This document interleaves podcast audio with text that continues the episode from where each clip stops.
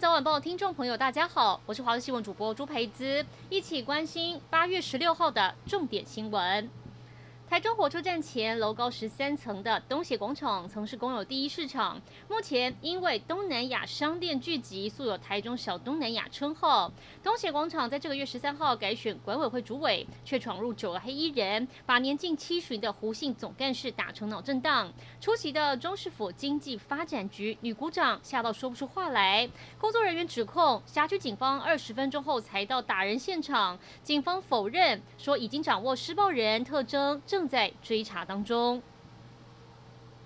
高雄桃园区复兴拉弗兰梅山三里，因为唯一连外道路因明坝克路桥遭到冲断，变成孤岛。断桥已经超过一周，物资目前还是靠空运进入。受困三个里四百多个居民，因为断桥时间拉长，空运物资开始捉襟见肘。部分原住民近期开始发挥农渔猎长才，是设法要采补自给自足，来解决生活难题。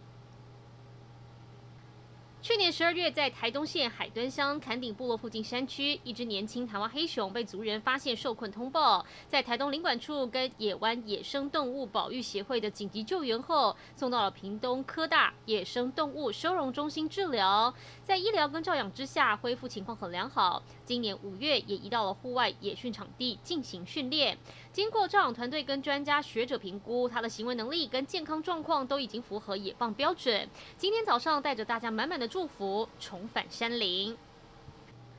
阿富汗政局在民兵组织塔利班重夺政权后陷入动荡。阿富汗首都喀布尔的机场涌现逃难乱象，现场一片混乱。喀布尔国际机场满满都是人，争先恐后，为的就是要抢先搭上离境航班离开阿富汗。机场周遭传出零星枪声，让人心惊胆战。当中，美国跟英国为了保护侨民安全，设法协助他们尽快撤离阿富汗。